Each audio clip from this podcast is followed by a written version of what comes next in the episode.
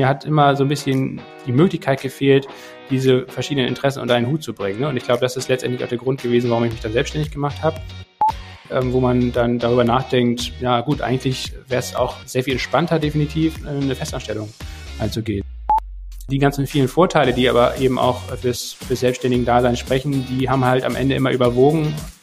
Haben wir und habe ich da auch ganz, ganz, ganz viele Fehler gemacht. Ne? Und wenn ich das heute nochmal machen würde, würde ich da komplett neu, ganz anders rangehen. Es geht um guten Single Malt Whisky, den wir uns dann da einverleiben. Das sind die Promille und die Prozente, das sind dann ähm, die Geschehnisse an der Börse. Die Dinge, die ja, die nicht sofort ähm, auf der Wegstrecke lagen, sondern irgendwie, wo man irgendwie über einen Umweg hingekommen sind, das waren oft die wertvollsten. Ein Buch schreiben, in einem fremden Land ein Unternehmen gründen, den ersten Mitarbeiter einstellen. Professoren oder Autoren können euch dazu meistens nur die Theorie näher bringen. In unserem Podcast interviewen wir Selbstständige mit Praxiserfahrung. Sie erzählen von ihren Herausforderungen mit allen Höhen und Tiefen.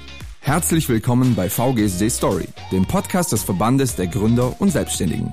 VGSD Story findet ihr auf unserer Website vgsd.de und auf allen gängigen Podcast-Portalen. Eine neue Podcast-Folge ist fertig und mein Gast ist heute Lasse Koll, ein Vollblut-Selbstständiger. Auf den Punkt gebracht kann ich sagen, er ist Kämpfer für selbstbestimmtes Arbeiten, Social Entrepreneur, Podcast-Host und Gründer. Lasse hat mehrere Unternehmen, unter anderem auch eine Genossenschaft mitbegründet, wobei einer seiner Schwerpunkte das Thema Coworking in ländlichen Regionen ist. Zudem treibt ihn das Thema an, wie sich Unternehmensführung, Politik, Wirtschaft und Zivilgesellschaft in den kommenden Jahren fundamental verändern werden bzw. verändern müssen. Lasse hostet mehrere Podcasts, in denen Wirtschaft, Börse, KI und auch Whisky eine Rolle spielen. Seid gespannt, wie Lasse seinen Weg gefunden hat, mit Fehlern umgeht und lasst euch gerne von ihm inspirieren. Viel Spaß beim Hören. Herzlich willkommen zu unserem heutigen Podcast. Ich habe einen interessanten Gast für euch. Lasse Kroll ist heute bei mir im, ja, per Video zugeschaltet. Herzlich willkommen, Lasse. Moin, moin. Hallo, Lars. Danke für die Einladung. Wir kennen uns ja schon eine Weile auch über den Verband der Gründer und Selbstständigen. Wir, wir teilen eine Leidenschaft, das Whisky trinken. Wir haben es einmal bisher geschafft, das war noch vor Corona, gemeinsam ein Whisky-Tasting zu machen und ich hoffe, dass wir das wieder schaffen.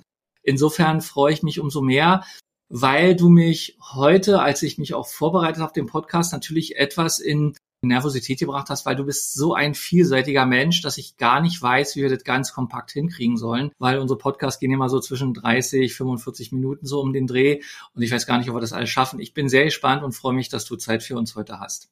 Ja, danke. Ich freue mich aufs Gespräch auf jeden Fall. Du bist ausgewiesener Experte für New Work und Coworking. Und natürlich gucke ich ja mal, ähm, was machen unsere Gäste so im Vorfeld, weil unser Podcast richtet sich ja an den Menschen und das dahinter ähm, des Menschen. Und ich habe rausgekriegt über dich, das ist jetzt nicht so schwer, wenn man im Internet nachguckt, dass du 1988 in Kiel geboren bist, also im Norden. Du hast in Lüneburg studiert, BWL, Politik und Staatswissenschaften, wenn die Angaben stimmen. Inzwischen wohnst du in Berlin und du bist einer, der sich sozusagen für neue Ideen, neue Kulturen interessiert. Du hinterfragst Gegebenheiten, Du bist unwahrscheinlich aufgeschlossen allem Neuen gegenüber. Das spiegelt sich auch wieder in den ganzen verschiedenen Podcasts, die du machst. Wir, wir kommen ja noch dazu. Und ich würde gerne mit dir einsteigen, dass du mir ein bisschen was über dich erzählst. Also Kiel wissen wir jetzt schon, du hast studiert, du bist aktuell und seit vielen Jahren selbstständig. Ähm, magst du mir ein paar Sachen über dich erzählen, wie du zu dem geworden bist, der du heute bist? Ja, gerne. Ähm, das kann man ja aber nicht ganz so genau äh, beschreiben, wie man äh, eigentlich ja, zu dem gefunden hat, was man gerade aktuell tut. Oder zumindest bei mir war es ähm, ja natürlich auch viel äh, Try and Error. Es waren viele Zufälle dabei, wie wahrscheinlich bei jedem, äh, der jetzt zuhört. Ich habe in Lüneburg studiert, äh, habe während des Studiums, ähm, also das war zwar ein klassisches BWL-Studium, aber ich habe schon damals einen Schwerpunkt wählen können an der Lüneburger Universität, ähm, der sich Social Business nennt. Das heißt also, es ging auch ganz primär um die Frage, wie sich Unternehmen ähm, für gesellschaftliche Belange interessieren können. Ich habe auch meine Abschlussarbeit darüber geschrieben und das war 2012, da kam dieser Social Business Trend zum ersten Mal so richtig nach Deutschland rüber geschwappt. Es gab auch viel Literatur dazu, viele, viele Unternehmen wurden in der Zeit auch gegründet.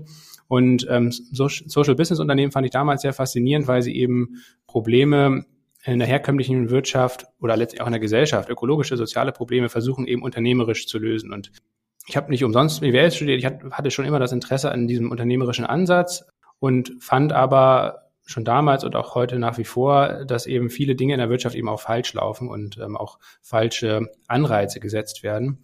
Für Unternehmen zum Beispiel, aber auch für viele Menschen, ähm, ja, die zum Beispiel ähm, sich die Frage stellen, wie sie eigentlich konsumieren sollen. Ich glaube, da sind einfach viele äh, gesellschaftliche Fehlanreize gesetzt.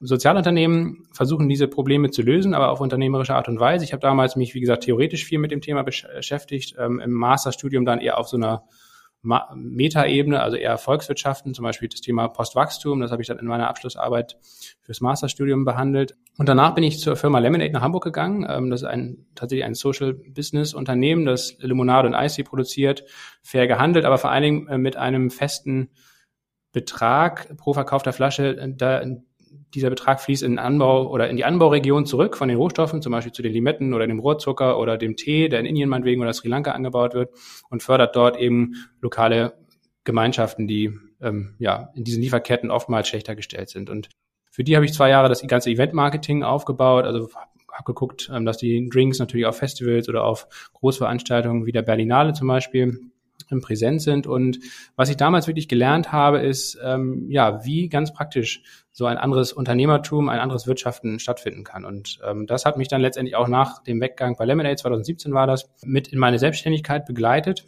Und wir können ja gleich, wie gesagt, diese verschiedenen Projekte, die ich aktuell so mache, ähm, so ein bisschen mal erläutern. Aber der rote Faden ist definitiv bei all diesen Tätigkeiten einerseits das Thema Social Business oder Social Entrepreneurship. Das heißt also, wie können wir Unternehmen ähm, sozialverträglich ähm, konzipieren? Wie können wir letztendlich auch unternehmerisch die Welt ein Stückchen besser machen, so pauschal gesagt? Und auf der anderen Seite, auf das Individuum runtergebrochen, wie können eigentlich unsere Arbeitsstrukturen ähm, so aussehen, dass sie eben Mitbestimmung mitdenken, aber dass sie vielleicht auf einigen auch selbstbestimmt sind. Also dass jeder von uns, jede von uns irgendwie selbstbestimmt äh, an dem arbeitet, was er oder sie gerne macht.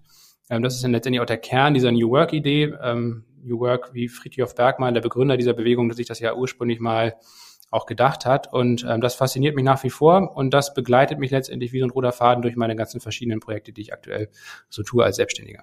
Ich bewundere ja deine Energie. Das heißt aber, du bist bei Lemonade weggegangen hattest eine Festanstellung und hast dich dann selbstständig gemacht und seitdem bist du in unterschiedlichen Projekten, die wir gleich uns mal noch genauer angucken, ähm, als Selbstständiger unterwegs. Genau. Hm, okay. Dann lass uns mal die Liste abarbeiten, was ich mir notiert habe. Das ist echt verrückt, weil ich finde, das, was unsere Gesellschaft ja auszeichnet oder auszeichnen sollte, sind Menschen, die einfach Ideen ausprobieren, Dinge umsetzen und ähm, sich selbst darin auch verwirklichen wollen. Und ähm, solange ich dich jetzt kenne und von deinen Projekten gehört habe, glaube ich, dass du ein Mensch bist, der genau das tut. Und ich, ich habe eine Liste, ich, ich muss auf den Zettel gucken, weil das kann ich mir gar nicht alles merken. Du warst beteiligt oder hast mitgearbeitet in einem Unternehmen, das nennt sich Lab for Land Accelerators, nachhaltiges Start-up, was sich mit Start-up auf dem Land beschäftigt. Also gar nicht diese hippen Start-ups, die wir in Berlin haben oder in München oder in Hamburg, sondern du hast dir eine Nische ausgesucht zum Arbeiten, was auch immer. Erzähl mir ein bisschen darüber, die sich mit Land und Start-ups beschäftigt. Genau, dazu müssen wir vielleicht einen äh, Schritt zurückgehen, nämlich zur Cowork-Land-Genossenschaft. Ähm, Cowork-Land ist äh, tatsächlich in, Kiel gegründet worden, ist eine Genossenschaft, die ich auch mit, mitbegründet habe als Gründungsmitglied. Unter, ich glaube, insgesamt 40 waren wir 2018. Die Gründung war formell 2019, aber 2018 war schon der Vorlauf und die Idee war letztendlich damals, oder die Frage war damals, ähm, warum ist Coworking, also Coworking Spaces etc. eigentlich nur in Großstädten bisher aktiv und warum gibt es so etwas nicht auf dem Land? Ähm, weil dort die Probleme eigentlich noch viel größer sind. Viele Menschen leben zwar auf dem Land, äh, müssen aber eigentlich in große Städte oder auch kleinere Städte pendeln jeden Tag zur Arbeit und müssen da große Strecken zurücklegen. Und das hat viele Nachteile, natürlich für das Individuum, also für diejenigen, die pendeln müssen, aber natürlich auch für Verkehr, für Umweltaspekte, Verschmutzung, aber natürlich auch für diese ländlichen Strukturen, die dadurch total kaputt gehen. Ähm, denn diese Dörfer oder kleineren Städte, aus denen rausgependelt wird, dort findet eigentlich tagsüber fast gar kein gesellschaftliches Leben mehr statt. Der Einzelhandel ähm, stagniert und oder Gastronomie und viele kleine Dienstleistungen finden nicht statt, weil die Menschen ja nicht vor Ort sind, sondern zum Arbeiten in die nächstgrößere Stadt ähm, fahren. Und auf der anderen Seite hat man immer mehr Menschen, die eben eigentlich remote arbeiten könnten, also dezentral arbeiten könnten. Und ähm, die Idee war damals eben diese nötige Infrastruktur, nämlich die Coworking Spaces aufs Land zu bringen. Und da war natürlich klar, dass die Geschäftsmodelle, die in der Stadt funktionieren, wo dann halt viele Gründerinnen und Gründer oder Selbstständige in Coworking Spaces sitzen auf dem Land, nicht eins zu eins funktionieren. Wir haben also einen Testlauf gemacht. Wir haben einen, einen einen umgebauten Seekontainer genommen, haben daraus einen mobilen Coworking Space gebastelt und sind dann an verschiedenen Orten rund um Kiel einen Sommer lang getourt und haben da letztendlich mobiles Coworking angeboten ähm, für mehrere Wochen an einem Standort.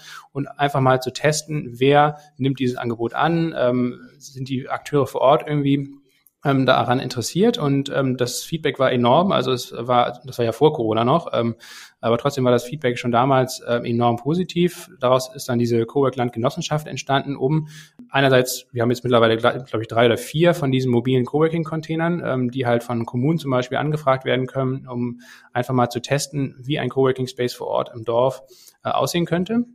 Ähm, und das machen wir dann mehrere Wochen oder Monate und ähm, nutzen diesen Testlauf auch, um viele Daten zu erheben, um zu schauen, okay, wer sind die potenziellen Nutzerinnen und Nutzer, wer kann aber vor allen Dingen, und das ist dann der wesentliche Punkt, wer kann vor Ort ein dauerhaftes Coworking-Angebot schaffen? Ist es die Gemeinde selbst? Ist es vielleicht ein Unternehmen? Ist es eine Privatperson?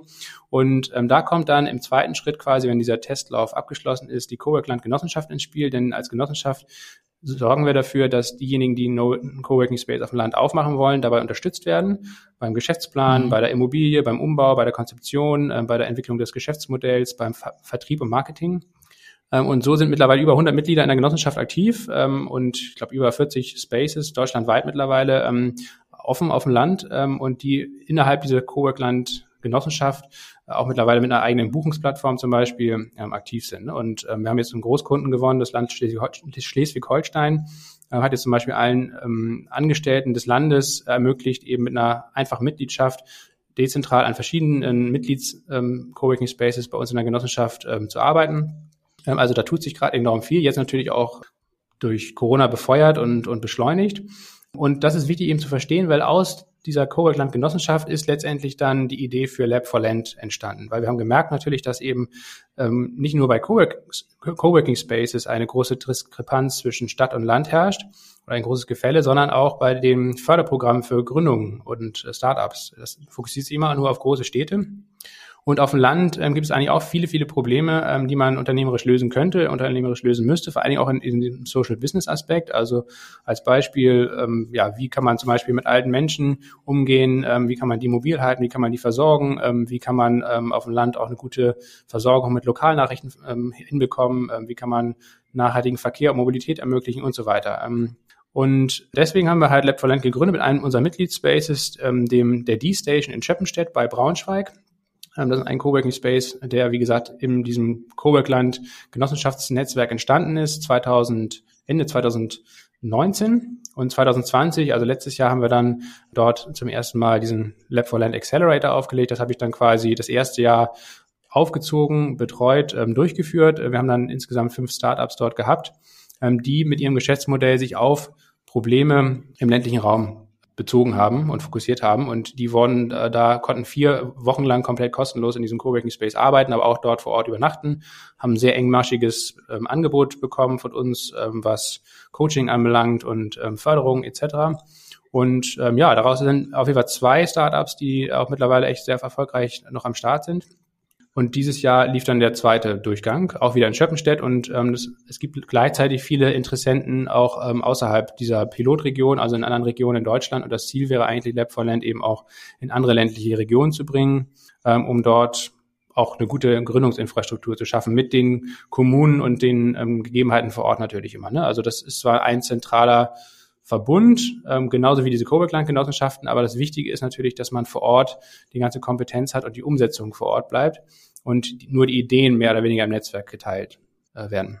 Ich finde das spannend, weil wenn man sich mit New Work, New Work beschäftigt, und das ist ja auch ein, ein Teil meiner Arbeit, dann hat man immer die Stadt vor sich. Man hat eigentlich nie die ländliche Region oder kleinere Städte vor sich. Also ich sage es jetzt mal in Anführungsstrichen Provinz etc. Und ich finde das überaus spannend, weil, weil genau das ja ein Punkt ist, der aus meiner Sicht ganz wichtig ist und dass du dich dann sozusagen mit deiner Energie und deiner Selbstständigkeit und all dem, was du kannst, darauf stürzt, finde ich spannend, weil ich glaube, dass ja auch, wenn man sich Mobilität anguckt, immer Städte äh, gesehen werden. Und ich meine, du weißt, wie gut wir eigentlich öffentlich hier unterwegs sind mit Carsharing, mit öffentlichem Nahverkehr etc. Man braucht hier in der Stadt kein Auto. Aber was ist mit ländlichen Regionen, wo ich zwischen Wohnort und Arbeitsort also Verbindungen habe, die dreimal am Tag einen Bus haben, wenn es hochkommt? Und ich finde, das ist ganz wichtig, auch darauf den Schwerpunkt zu legen, sich zu entwickeln. Finde ich, finde ich ganz, ganz toll, dass du da also sozusagen unterwegs bist und augenscheinlich auch erfolgreich unterwegs. Ja, das hat sich sehr gut entwickelt. Ähm, also sowohl, wie gesagt, dieser Accelerator, der ist jetzt ja erst im zweiten Jahr, aber auch vor allen Dingen die Cowork Landgenossenschaft. Und man kann vielleicht da nochmal ins, in die Tiefe gehen, denn was wir sehen, ist tatsächlich nicht nur, dass es immer mehr Coworking Spaces auf dem Land gibt, sondern wir sehen jetzt natürlich auch die, ähm, die Nachfrage danach, dass es funktioniert ähm, und dass vor allen Dingen mit diesen Coworking Spaces vielfach positive Entwicklungen in Dörfer zurückkommen. weil man muss sich das mal so ein bisschen so vorstellen, bildlich, also ein Coworking Space auf dem Land wirkt eigentlich wie so eine Art Korallendriff. Ja, also das ist letztendlich ein Ort, ähm, der, den es vorher nicht gab. Die Leute können dort ähm, entweder ein, zwei Tage die Woche oder vielleicht auch komplett dort arbeiten, müssen eben nicht mehr pendeln. Und wenn das dann eben mit anderen öffentlichen Dienstleistungen kombiniert wird, also nur ein Coworking Space ähm, ist oft nicht rentabel betriebswirtschaftlich auf dem Land. Ja, das ist selbst in der Stadt schon schwierig. Da finanzieren sich Coworking Spaces auch eher durch Gastronomie noch quer oder durch Event äh, Geschichten etc. Ähm, und auf dem Land muss man dann noch sehr viel findiger sein, was eben das Geschäftsmodell anbelangt. Und das kann zum Beispiel darin bestehen, ähm, dass eben, ja, da ist noch eine Postannahmestelle, da ist vielleicht ein kleiner ähm, Hofladen integriert oder ein kleines Café, da ist, ähm, findet öffn oder öfter mal alle ein, zwei Wochen eine Bürgersprechstunde statt, wo man, man seinen Personalausweis zum Beispiel beantragen kann und jemand vom Amt aus dem nächstgelegenen Ort ähm, dort vor Ort noch eine Sprechstunde hat. Ähm, das kann natürlich auch eine Arztsprechstunde sein, gerade für ältere Menschen zum Beispiel, ne, dass also ein Arzt ähm, da ähm, jede Woche einfach vorbeikommt und da fünf Stunden lang Sprechstunde an, an, anbietet. Das heißt also, man muss sich überlegen, oder ein Bankautomat, also auch ein gutes Beispiel, wenn es keine Bankfiliale mehr im Ort gibt. Also dieser Coworking Space ist letztendlich der Mittelpunkt des Ortes und es docken sich ganz, ganz viele kleine Dienstleistungen an ähm, die für sich genommen nicht rentabel wären, wenn man sie alleine auf dem Dorf äh, anbieten würde. Aber in dieser, äh, in dieser Integrat in diesem integrativen Ansatz machen sie eben Sinn und sorgen dafür, dass natürlich auch das Coworking Space noch viel besser benutzt wird, weil die Leute können da eben nicht nur ihre tägliche Arbeit verrichten, sondern sie können gleichzeitig noch den Einkauf machen und die Post abholen und ja, meinetwegen noch einen Personalausweis beantragen oder wie auch immer andere Dinge des täglichen Bedarfs erledigen. Und so sorgt es dafür, dass auch ein Dorfzentrum zum Beispiel wieder belebt wird ähm, und ein, ein Prozess in Gang kommt, ähm, dass, dass Dörfer wieder lebendig werden und vor allen Dingen auch tagsüber nicht lebendig werden und nicht nur nachts, wenn die Leute dort schlafen, wenn sie von der Arbeit kommen. Und ähm, das ist, glaube ich, ganz wichtig, wie gesagt, und die ganzen anderen positiven Aspekte, die damit einhergehen, ähm, fürs Individuum, ne? also weniger Pendelverkehr etc., mehr Zeit, äh, mehr selbstbestimmtes Arbeiten, aber auch für Unternehmen, äh, wenn man sich anguckt, was für Büroimmobilien an Mieten in Großstädten anfallen. Also ein Unternehmen, das meinetwegen in Berlin eine große Niederlassung hat, täte sehr gut daran, mal zu überlegen, ähm, ob es nicht sinnvoll ist, wenn Leute aus dem Umland von Berlin jeden Tag da reinpendeln und wieder rauspendeln, ob es nicht dezentrale Möglichkeiten gibt, die nicht nur die Mitarbeitenden fördert, und, und, und deren Zufriedenheit und auch letztendlich deren Bindung an, ans Unternehmen, sondern natürlich auch äh, rein betriebswirtschaftlich Sinn ergibt, weil man einfach teure Büromieten in der Innenstadt meidet und verringert und dafür günstiger im Umland ähm, Coworking Spaces mietet.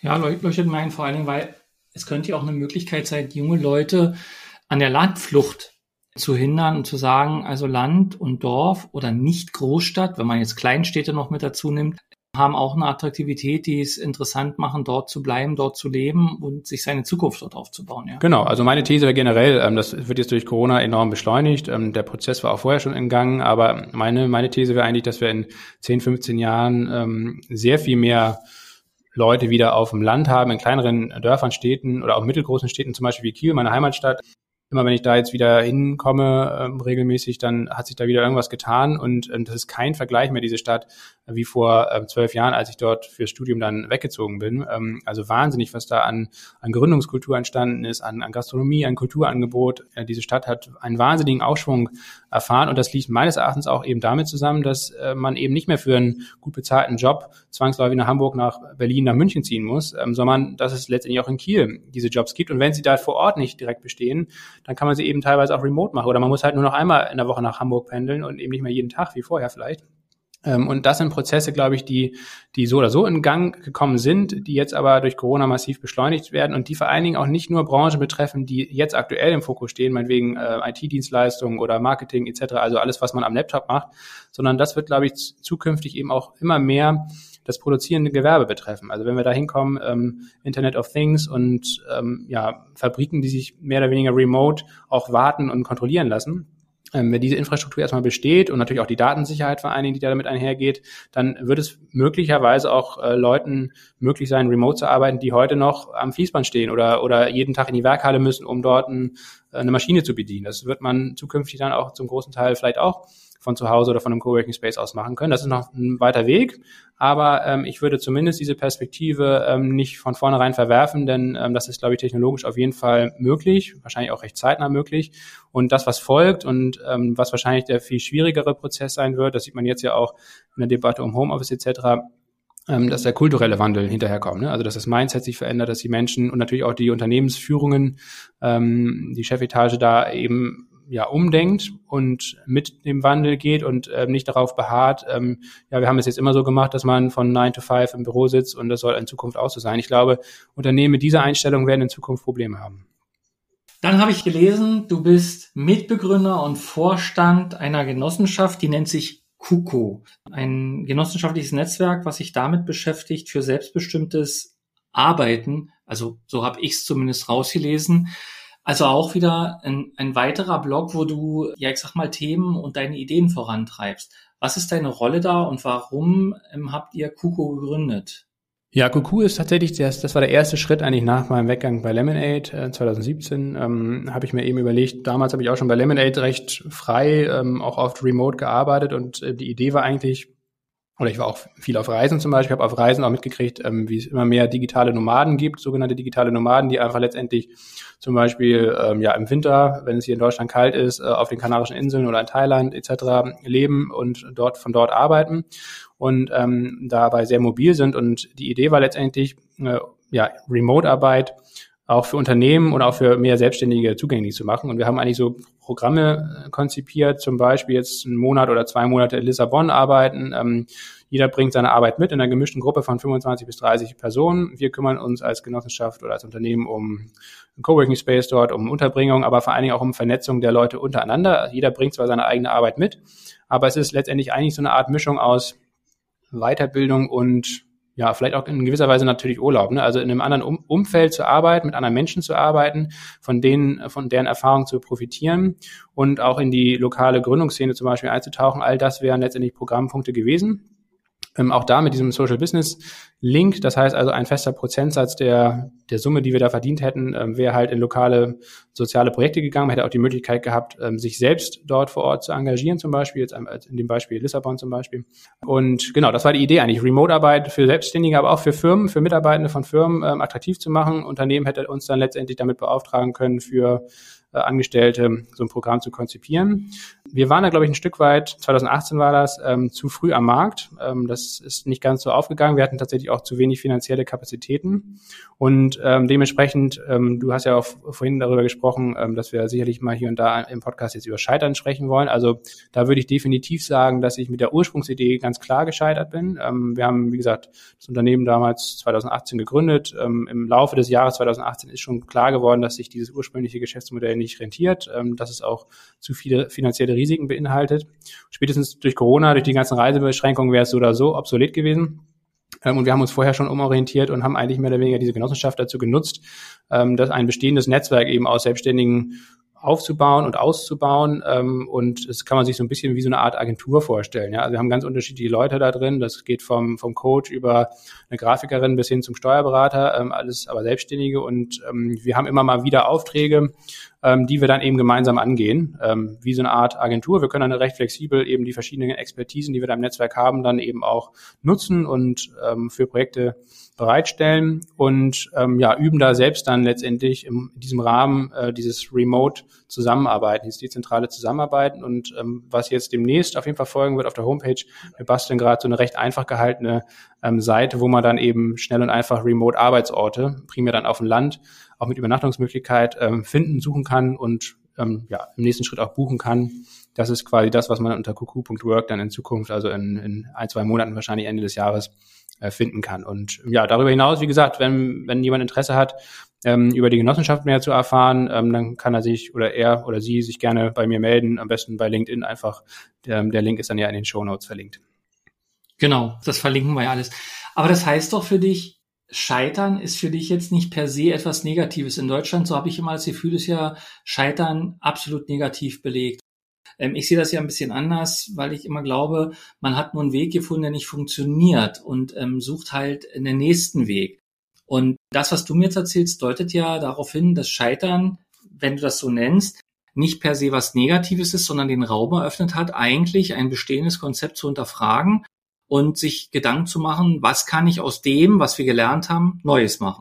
Ja, genau. Ähm, das kann man bei Kuhu, glaube ich, sehr gut sagen. Also gerade in der Nachbetrachtung haben, haben, haben wir und habe ich da auch ganz, ganz, ganz viele Fehler gemacht. Ne? Und wenn ich das heute nochmal machen würde, würde ich da komplett neu, ganz anders rangehen an die Gründung. An, ich würde auch sicherlich wahrscheinlich, das war ja damals dieser Netzwerkgedanke und die Genossenschaft hat auch schon seine Vorteile, aber hat eben auch viele formelle Nachteile, ähm, was jetzt die doch sehr teure und auch komplizierte Ausgestaltung dieser, dieser ganzen Satzung anbelangt und auch sonstige Dinge, die man da jetzt äh, jährlich und, und auch monatlich erledigen muss.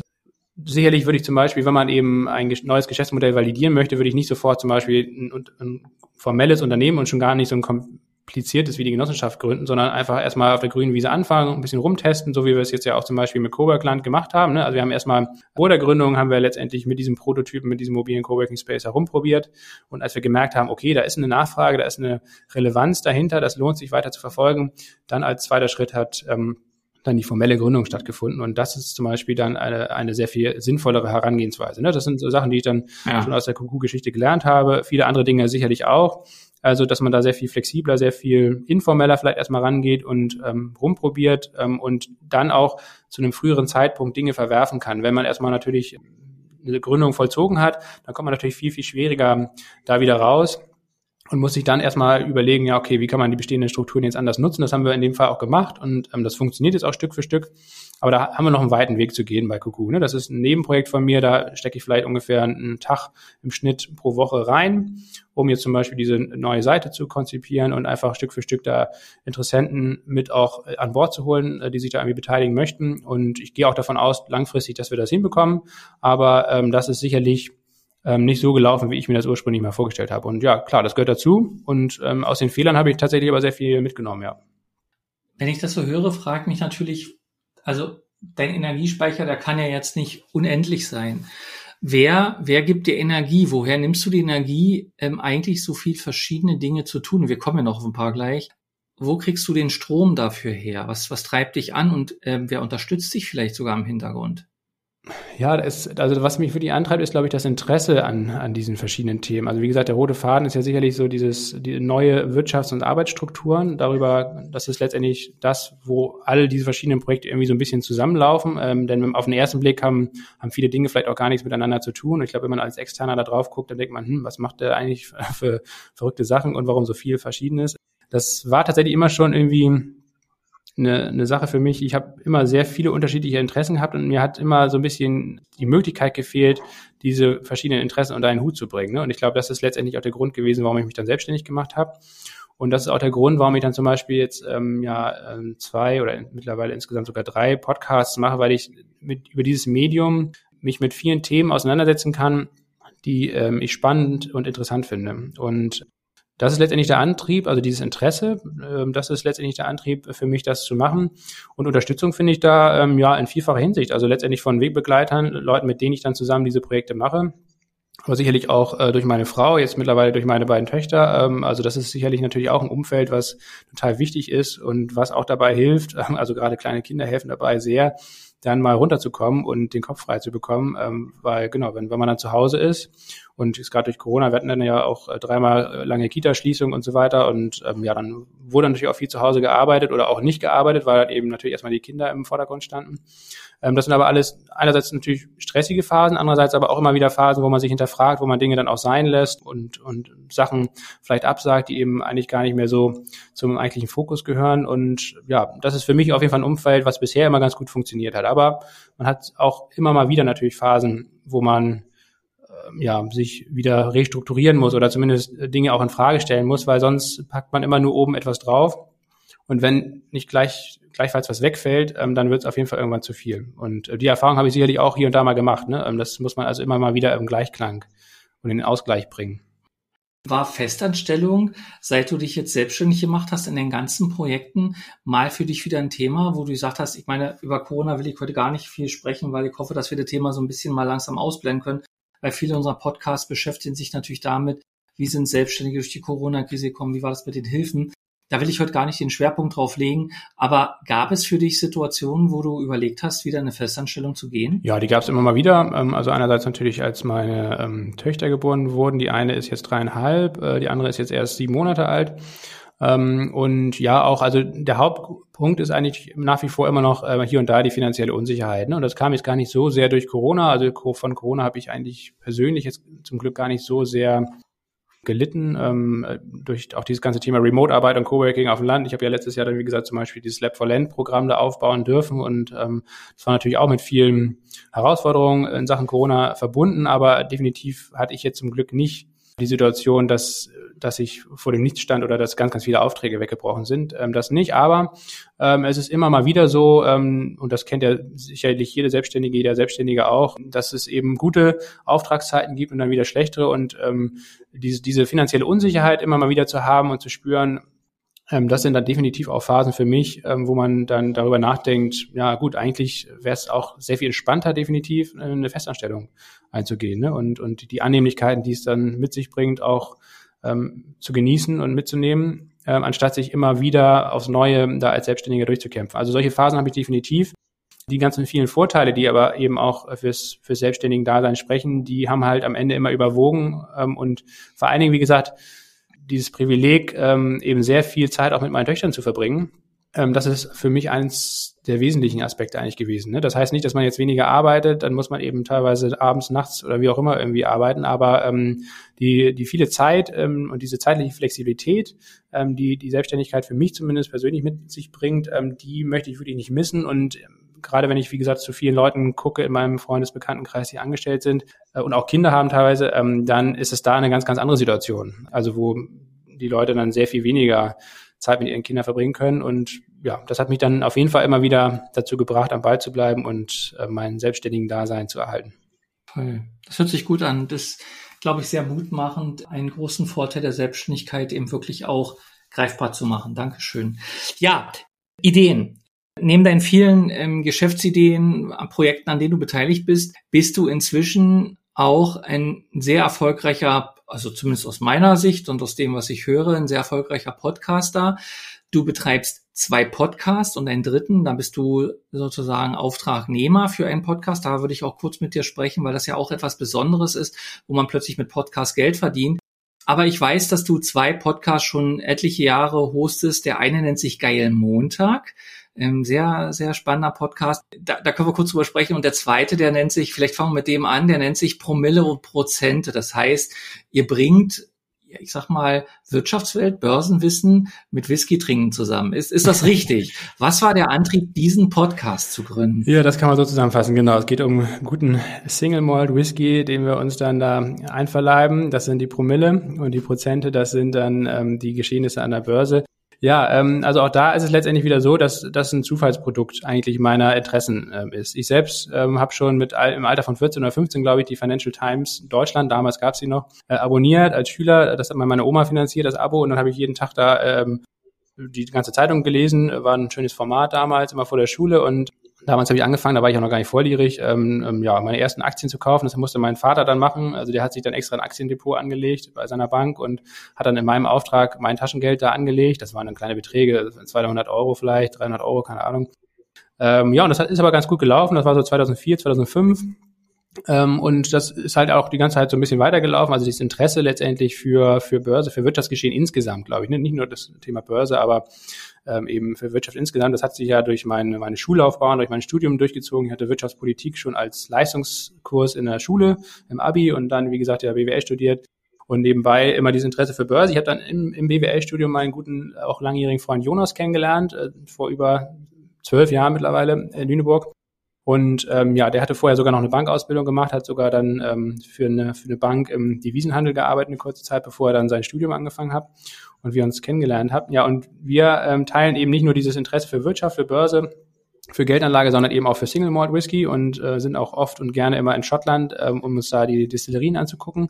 Ja, und ähm, wir haben die Erfahrung beide gemacht, unabhängig voneinander, dass immer mehr Leute auf uns zugekommen sind ähm, in den letzten Jahren und halt gefragt haben, ja Mensch, wie macht ihr das mit, der, mit dem Thema Geldanlage, Altersvorsorge, könnt ihr uns mal dies und das erklären? Und ähm, ja, aus dieser, aus diesem Befund quasi ist dann letztendlich der Podcast entstanden ähm, und seitdem haben wir jetzt, glaube ich, knapp 90 Folgen veröffentlicht, ähm, seit Anfang 2020, glaube ich, wenn ich das richtig weiß. Und das hören sich so 500, 600 Leute pro Woche an. Also wir haben da eine, eine kleine Community, aber eine sehr, sehr lebhafte Community. Und, ähm, und ja, und das Konzept ist letztendlich, ähm, viele Dinge ähm, des Börsengeschehens leicht und verständlich und auch humorvoll irgendwie zu erklären. Wie gesagt, das Thema Whisky ist da eher eine Randerscheinung, das ist eigentlich eher so ein bisschen ähm, mit einem zwinkernden Auge gemeint. Und äh, aber insgesamt geht es primär darum eigentlich um finanzielle Bildung. Ne? Da sind wir jetzt auch nicht die Einzigen, da gibt es ganz viele tolle Formate. Ähm, aber ich glaube, es ist total wichtig und relevant, ähm, gerade gerade für Selbstständige, ähm, wenn es um die, ums Thema Altersvorsorge geht, sich da eben frühzeitig mit zu beschäftigen und auch zu merken, dass es mittlerweile wirklich nicht nicht schwer und auch nicht teuer ist, da irgendwie ähm, fürs Alter vorzusorgen. Ähm, da gibt es wie gesagt ja wirklich super gute Möglichkeiten und vor allen Dingen ein unglaublich großes Informationsangebot auch im Internet kostenlos. Also da kann ich nur jeden und jeder raten, sich damit äh, zu befassen. Und ja, der, dieser Podcast ist ein Angebot von ganz, ganz vielen, äh, um das irgendwie zu ermöglichen und auch selbstbestimmtes Vorsorgen fürs Alter zu ermöglichen. Also auch den, den verlinken wir ja. Ich kann nur sagen, ich bin ja schon ein ganze Tick älter als du und habe mich ja auch erst vor 2017 selbstständig gemacht, habe ähm, lange in der Bank gearbeitet, also auch mit diesen Themen zu tun gehabt und ich lerne an eurem Podcast immer noch viel mehr und ich lerne vor allen Dingen diese, diese Hemmschwelle zu überwinden. Es geht jetzt gar nicht darum, Geld zu verbrennen, sondern sich klar zu machen, wie bestimmte Sachen funktionieren und eure Rückblicke und äh, Gewinner, Verlierer und bestimmte, bestimmte Mechanismen zu erklären. Das finde ich unwahrscheinlich stark, weil das würde ich mir in der Schule wünschen. Und da passiert es eben genau nicht, so dass junge Leute eben ins Leben starten und über ganz viele Dinge überhaupt nicht Bescheid wissen. Und ich finde, da baut ihr eine echt gute Brücke und ihr macht es halt auch noch sehr entspannt. Es ist also nicht dieser Lehrerfinger, sondern es ist halt dieses Gespräch, was einfach Lust macht, sich damit zu beschäftigen. Also, finde ich ganz toll. Jetzt weiß ich gar nicht, wie die Brücke kriegen soll zu dem anderen Podcast Geil Montag, weil der Montag ist ja für uns äh, per se erstmal negativ besetzt, weil das ist der Tag nach dem Wochenende. Ähm, ihr habt da draus oder du hast da draus das Thema Geil Montag gemacht. Das heißt also die Lust, den Montag auch zu genießen. Erzähl mal was über den Podcast. Ja, den Podcast gibt's schon etwas länger, seit knapp drei Jahren jetzt, Ende 2018 haben wir damit angefangen. Ähm, das habe ich mit meinem Kollegen Paul gemacht. Ähm, Paul ist der Gründer von Good Jobs, das ist ein Jobportal für, für Jobs im, im NGO-Bereich, im Social-Business-Bereich, quasi Jobs mit Sinn in Anführungsstrichen.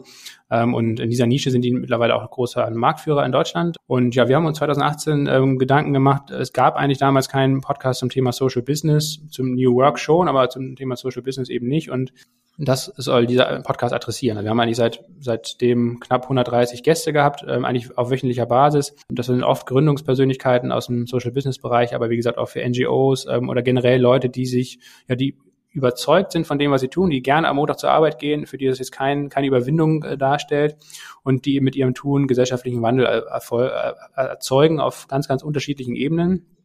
Und ähm, ja, das ist auch eine totale Bereicherung. Also für, für mich, ähm, ich lerne da wahnsinnig viele spannende Leute kennen, beziehungsweise ich kenne sie zum Teil auch schon, aber mich mit denen auszutauschen in diesem Format ist wahnsinnig wertvoll. Das macht auch wirklich Spaß ein bisschen Geld kann man damit auch verdienen inzwischen. Ähm, und ähm, ja, das ist für mich letztendlich aber auch äh, nicht nur das Geld verdienen, sondern vor allen Dingen auch dieses Netzwerken, ähm, dieser Austausch und für mich als Medium interessant. Ich habe ja zu Beginn gesagt, dass ich immer so ein bisschen in Anführungsstrichen das Problem hatte, ähm, zu viele Interessen zu haben und äh, mir hat dann der Kanal gefehlt, diese Interessen auch irgendwie in Zählbares umzumünzen und, und dieser Podcast ja. und auch der andere Podcast, das sind letztendlich für mich Tools, also Werkzeuge, um mich mit den Themen, die mich interessieren, zu befassen und das letztendlich die Erkenntnisse, die ich daraus ziehe, dann halt auch einer, einer breiten Öffentlichkeit irgendwie zugänglich zu machen.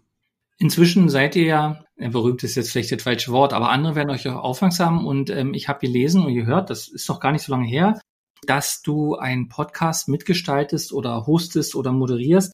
Der nennt sich, wenn ich, jetzt muss ich gucken, wo ich es mir aufgeschrieben habe, ich habe es mir aufgeschrieben, irgendwie KI der nennt sich, findest du schnell nicht, AKI Kompakt Podcast, ja, so nennt genau. er sich, glaube ich. Ähm, das ist ein Podcast, wo du einen Auftrag angenommen hast, diesen Podcast zu produzieren, oder wie verstehe ich das? Genau, das ist eine Auftragsarbeit. Ähm, die sind über Geil Montag auf mich aufmerksam geworden und haben dann angefragt, äh, wollten halt, und das ist eine, die Firma SAS aus Heidelberg, beziehungsweise die Muttergesellschaft kommt aus den USA, aber die Deutschland-Dependance ist in Heidelberg, um ein Unternehmen, das ähm, KI-Anwendungen ähm, für unterschiedliche Anwendungsbereiche ähm, entwickelt. Und die möchten einen Podcast haben, ähm, der sich um die gesellschaftlichen Auswirkungen von künstlicher Intelligenz dreht. Und genau, diesen Podcast hoste ich das heißt, ich interviewe die Gäste, stelle die Gäste zusammen äh, mit meiner Kollegin von SAS, äh, mit Andrea zusammen und schneide dann aber auch alles und äh, sorge dafür, dass der Podcast dann eben ausgestrahlt wird in guter Qualität und dafür werde ich dann bezahlt und ja, das ist eben auch ein gutes Beispiel, wie man mittlerweile mit Podcasts dann Geld verdienen kann. Die anderen beiden Podcasts, das ist dann eher, wie gesagt, wenn überhaupt eine Auswärtsentschädigung, aber das ist jetzt nicht unbedingt ähm, ein richtiger Hauptverdienst, ähm, wenn überhaupt ein Nebenverdienst. Bei KI Kompakt ist es aktuell zumindest so, dass das definitiv einen, einen Großteil meines aktuellen Lebensunterhaltes bestreitet. Und mal gucken, wie lange das jetzt so bleibt. Also in diesem Jahr ähm, wird das auf jeden Fall noch weitergehen. Im nächsten Jahr sind auch wieder drei Staffeln geplant, a fünf Folgen jeweils. Und ähm, dann müssen wir mal gucken, ähm, wie weit das dann läuft. Aber zurzeit, wie gesagt, läuft das sehr gut. Also ich glaube, ähm, auch SAS ist damit zufrieden. Und ähm, ja, auch da wieder letztendlich, klar, da geht's dann doch verstärkt ums Geld verdienen, aber ähm, auch das Themenfeld finde ich wahnsinnig spannend. Und es hat natürlich auch wieder Anknüpfungspunkte zu diesen ganzen Themen. Wie entwickelt sich eigentlich Wirtschaft, wie entwickeln sich Unternehmen und auch die Arbeitswelt? Da spielt natürlich auch Digitalisierung und dann ganz konkret in dem Fall eben künstliche Intelligenz eine ganz, ganz große Rolle und auch schon heute, ähm, wie wir, wie viele vielleicht gar nicht wissen und mitbekommen. Und ähm, ja, wir haben da echt spannende Gäste. Also Christoph Käse zum Beispiel von Axel Springer, einer der größten oder einer der bekanntesten Digitaljournalisten, hatten wir dazu Gast, oder Ulrich Kälber, den Datenschutzbeauftragten der Bundesregierung und äh, viele andere. Das heißt also wirklich, das macht auch viel Freude auf jeden Fall. Hast du Angst, dass dich das mal alles überfordert? Also, dass dieser, dieser Drang, Neues zu machen, diese Ideen aufzusaugen und daraus irgendwas zu tun, dass dich das irgendwann mal an Grenzen bringt? Ja, ich, ich habe, hab, glaube ich, schon so ein paar Korrektive. Also wie gesagt, nicht nicht zuletzt auch meine Familie, ähm, die das dann verhindern wird. Ähm, und ja, ich merke auf jeden Fall, ich habe, ich glaube, wie jeder andere auch, ähm, so ein gewisse Alarmglocken, ähm, die dann äh, anfangen zu blinken, wenn es soweit ist oder wenn es einfach zu viel wird, ähm, wenn wenn der Stress zu viel wird, ähm, die sich dann irgendwie verschieden äußern. Ähm, und dementsprechend, also bisher ist mir der, der, der Einklang dann immer oder das, das wieder in Balance bringen auf jeden Fall sehr gut gelungen. Ne? Und äh, ich glaube, dessen muss man sich auf jeden Fall immer bewusst sein, dass man sich eben nicht immer mehr auflädt, sondern wenn ein neues Projekt dazukommt, ähm, das ist auch eine feste Regel bei mir, dann muss ich eben gleichfalls was anderes einstellen.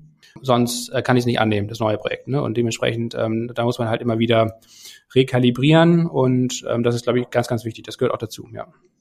Du hast ein Buch veröffentlicht als E-Book, glaube ich. Es gibt es nicht in Papierform.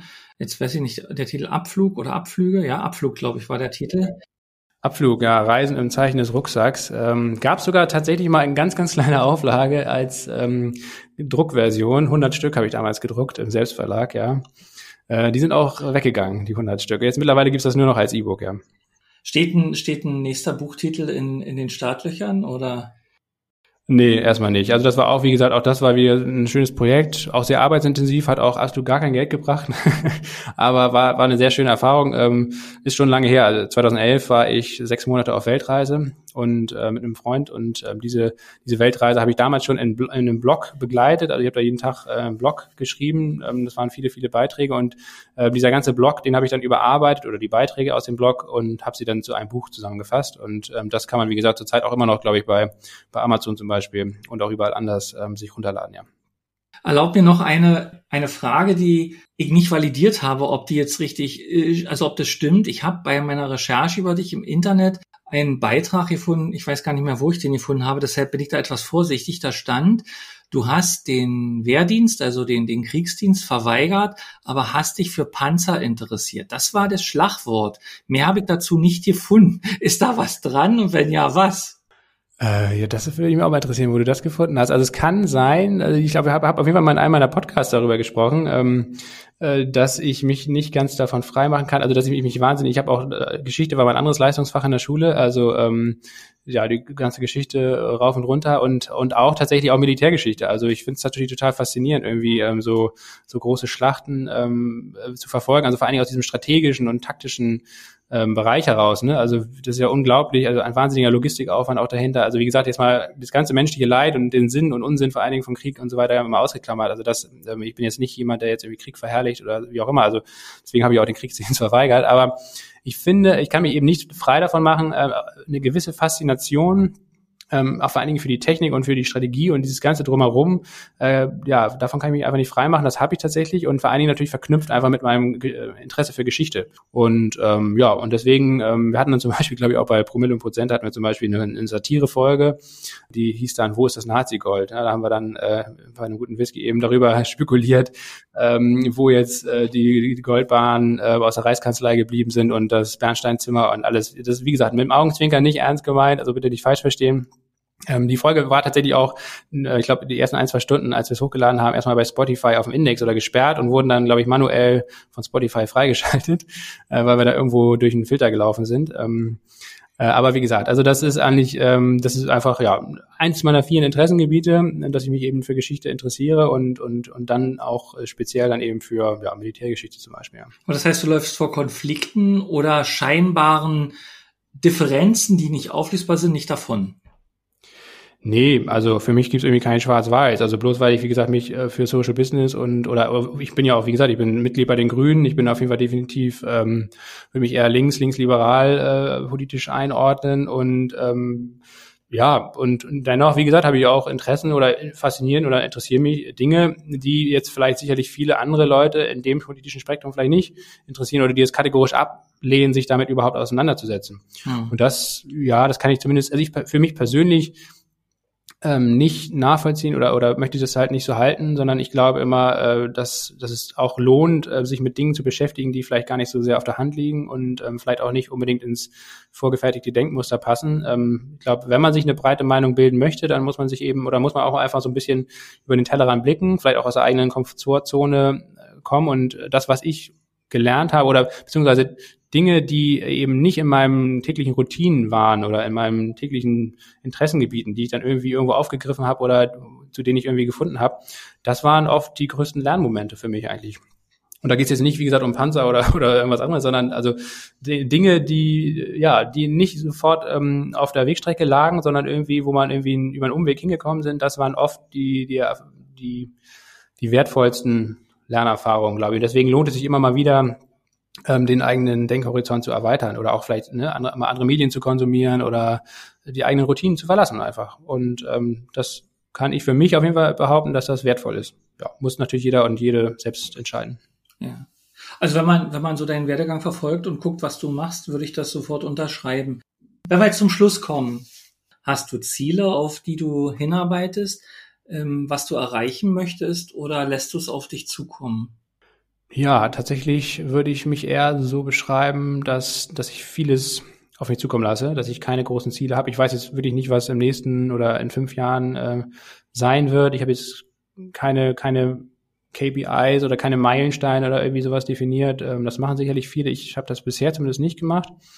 Ähm, sondern da lasse ich mich tatsächlich irgendwie ein bisschen treiben und habe mich letztendlich richte mich an den aktuellen Projekten aus.